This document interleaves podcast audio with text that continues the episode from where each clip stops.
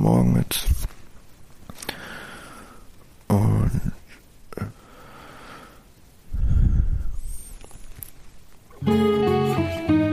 Hallo zusammen, das bin ich, morgens. Ziemlich früh morgens bei dem Versuch, ein Traumtagebuch zu führen. ich weiß, ich habe irgendwas geträumt.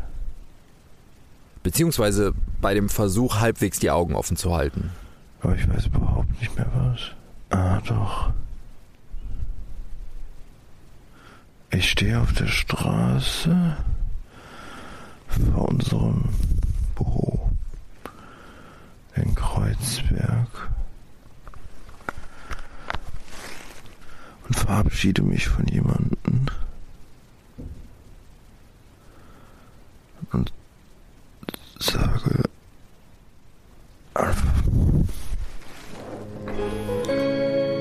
Mein Name ist Hendrik Evert, ich lebe und arbeite in Berlin als Radioreporter und Audioproduzent. Außerdem bin ich Mitgründer des neuen Podcast-Labels 4000 Hertz und der Autor unseres seriellen Doku-Podcasts Nur ein Versuch, den ihr hier gerade mit der Episode 1 hört. Alle Folgen bauen aufeinander auf, ich erzähle keine ausgedachte Geschichte, sondern etwas ganz Reales. So, also, das Traumtagebuch. Hätte ich auch nicht gedacht, dass ich sowas mal mache. Und das ist auch nur der erste Schritt. Ich möchte nämlich Klarträumen lernen. Man nennt das auch luzides Träumen. Menschen, die luzides Träumen beherrschen, können ihre Träume beeinflussen, können zum Beispiel einfach aus dem Fenster steigen und fliegen. Ich habe noch nie geträumt zu fliegen. Ach so, das ist eigentlich so das Einsteigerding. Das, das ist, also ich denke mal, das, das macht man am Anfang so viel, dass es eigentlich gar nicht wichtig ist, sich darauf zu konzentrieren, würde ich sagen. Es sei denn, man will verschiedene Flugtechniken ausprobieren oder da so ein bisschen experimentieren, aber. Ähm das ist Alice, Profi-Klarträumerin aus Berlin. Sie führt praktisch ein zweites Leben im Traum. Sie kann sich Dinge vornehmen, sie kann Menschen treffen und vor allem kann sie Albträume lenken. Zum Beispiel stellt sie fest, oh, vor mir steht ein großes grünes Monster und bedroht mich. Es gibt keine Monster? Ah, ich träume wohl. Dann kann ich das ja jetzt beenden und stattdessen noch über die grüne Blumenwiese fliegen. Wobei, naja, genau das ist ihr ja ein bisschen zu profan. Mir wird es allerdings schon reichen. Wie lange werde ich brauchen, bis ich fliegen kann? Weiß ich nicht. vielleicht schon heute Nacht, vielleicht oh. auch jetzt gleich. Ja, ja. ah, naja, mal gucken. Sehr optimistisch von Alice. Ich glaube, für mich wird es eher ein schwieriger Weg dahin. Aber ich will auch fliegen. Also im Traum.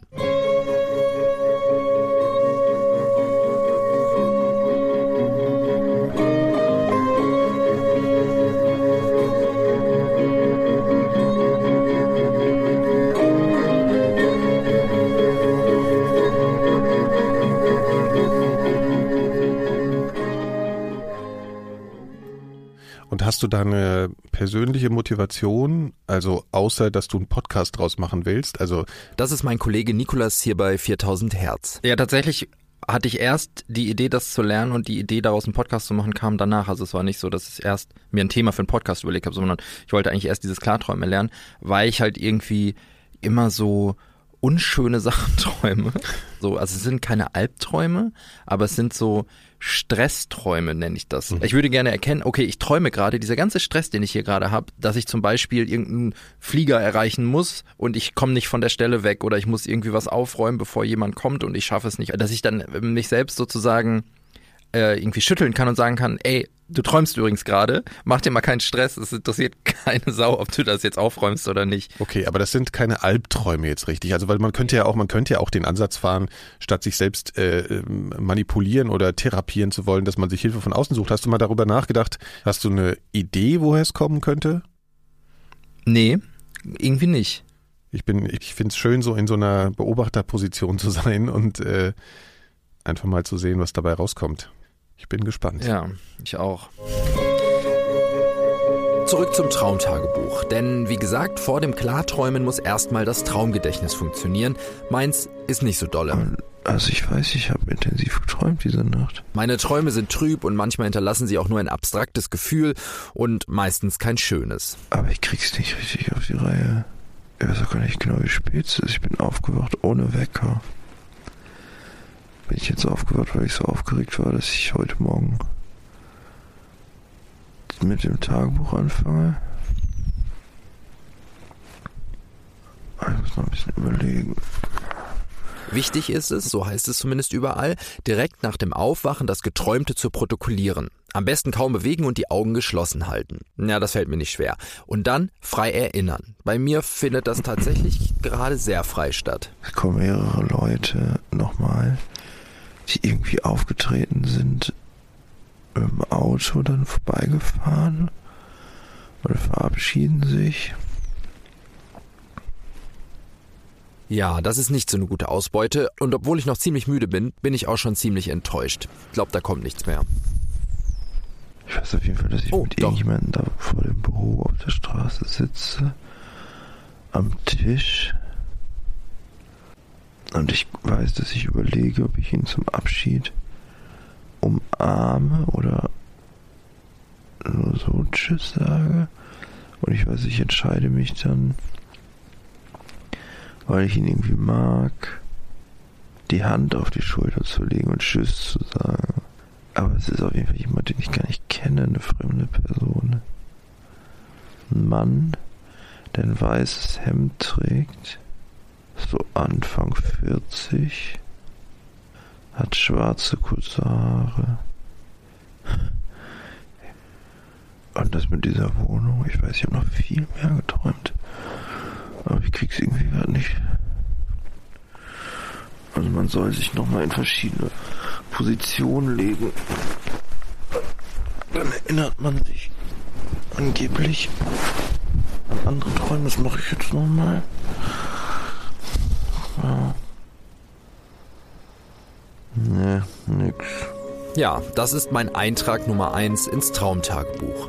Wichtig ist eben nicht nur zu lernen, Träume bewusst zu erinnern und somit klarer wahrzunehmen. Wenn man es regelmäßig macht, soll man irgendwann sogenannte Schlüsselsymbole erkennen. Immer wiederkehrende Elemente, die einem irgendwann im Traum zeigen, dass man träumt.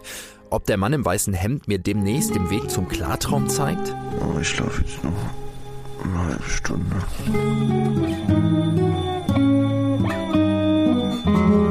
Ja, das hat doch schon mal ganz gut funktioniert. Und natürlich folgt darauf auch ein Rückschlag und erste Zweifel. Hier ein kurzer Vorgeschmack auf Episode 2. you might never get there. I don't know. I, I have to say I have a very frustrating experience.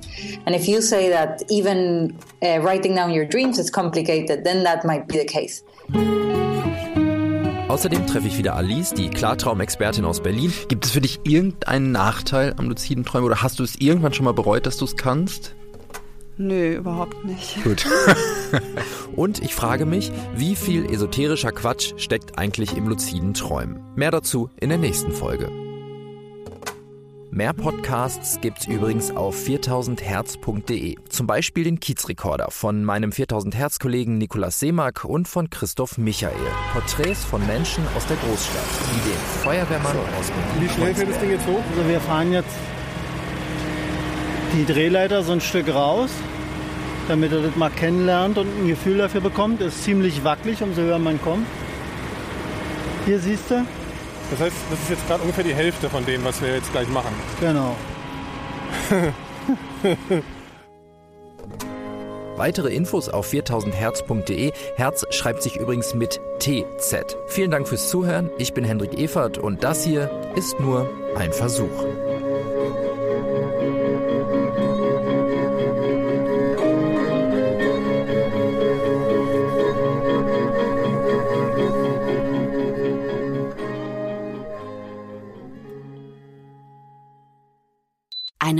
Eine Produktion von 4000 Hertz 2016.